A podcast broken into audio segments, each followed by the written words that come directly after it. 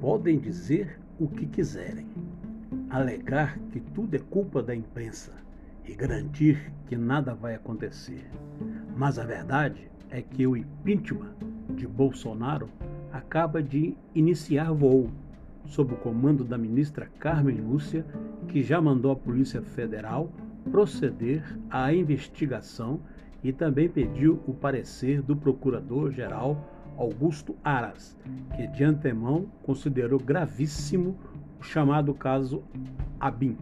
Em tradução simultânea, o impeachment de Bolsonaro é apenas uma questão de tempo.